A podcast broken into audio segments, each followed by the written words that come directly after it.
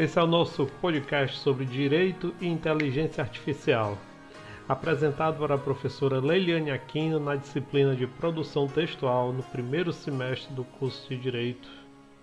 Eu sou Alan Matos e hoje nós temos uma convidada especial com quem vamos fazer um bate-papo. Seja muito bem-vinda. Olá, boa noite a todos. Eu sou a Lia. Sou uma inteligência artificial. É uma enorme satisfação em participar deste bate-papo com vocês. Bom, Lia, seja muito bem-vinda.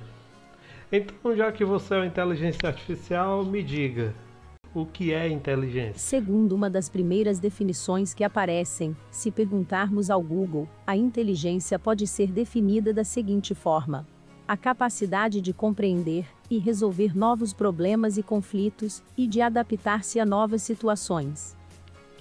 O que é e como surgiu a inteligência artificial? A inteligência artificial surgiu com o avanço tecnológico, que permitiu que sistemas simulem uma inteligência similar à humana. Com a IA, os programas foram além do cumprimento de ordens específicas e passaram a tomar decisões de forma autônoma, baseadas em padrões aprendidos, à base de muito treinamento. Certo, então você está me dizendo que agora os computadores conseguem tomar decisões é, que não estavam programadas. Então, é, por favor, nos dê alguns exemplos de inteligências artificiais que chocaram o mundo. Uma das primeiras grandes exibições da inteligência artificial foi a Deep Blue, da IBM.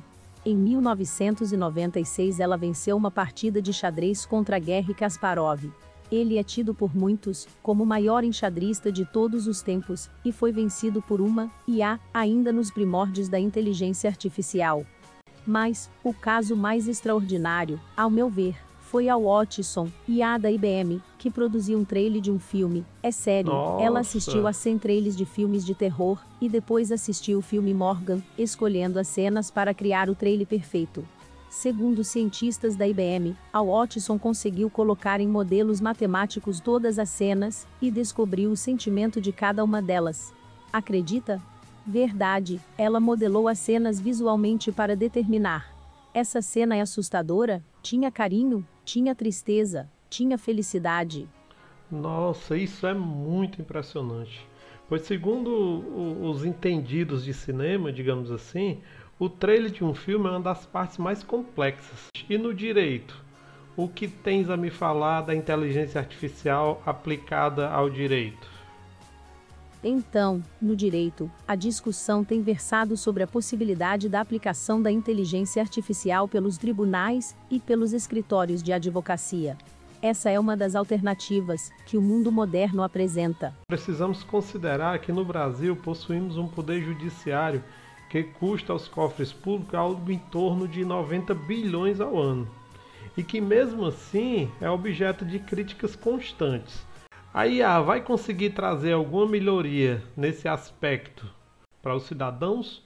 Vamos por partes. Com relação à melhoria no desempenho, vou citar como exemplo um experimento realizado pela Logex. Esta empresa criou uma competição entre a sua IA e 20 advogados experientes. A tarefa era de revisar cinco termos de confidencialidade. O resultado foi surpreendente. A IA conseguiu encontrar 94% das incongruências, enquanto a média dos advogados foi de apenas 85%. Só um dos advogados humanos conseguiu chegar ao mesmo percentual da IA. Entretanto, outro advogado achou 67% das incongruências. Quer dizer, este advogado deixou passar 33% das incongruências que existiam nos termos examinados. Com relação ao tempo, a IA terminou a atividade em menos de 25 segundos, enquanto em média, os advogados humanos levaram uma hora e meia de trabalho para a execução da mesma tarefa.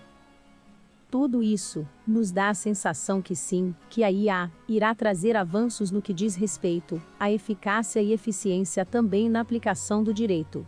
Nos tribunais brasileiros, a inteligência artificial já possui alguns exemplos de sucesso. Por exemplo, o POTI, do TJ Rio Grande do Norte, e o Radar do TJ de Minas Gerais. O POTI executa tarefas de bloqueio e desbloqueio de valores em contas e emissão de certidões relacionadas ao Bacenjude. Tais tarefas, quando realizadas por servidores do Poder Judiciário, levavam semanas. Agora, são realizadas em segundos. A juíza Keiti Saboia, da Sexta Vara de Execução Fiscal de Natal, disse. Um servidor conseguia executar no máximo 300 ordens de bloqueio por mês. Hoje, o POTI leva 35 segundos para efetuar a tarefa completamente. Ainda segundo a juíza, graças ao POTI, o setor de penhoras na comarca de Natal foi extinto. Um outro exemplo é o Tribunal de Justiça do Rio Grande do Sul. A solução disponibilizada funciona da seguinte forma: o magistrado, após a distribuição do processo, utiliza a ferramenta para classificação do despacho a ser proferido. O mecanismo processa os documentos anexados à inicial da execução fiscal e sugere o tipo de despacho inicial. Em grandes volumes, como é o caso das execuções fiscais, a funcionalidade minimiza o tempo de análise dos documentos, permitindo ao magistrado se concentrar nos pontos divergentes e em outras atividades processuais.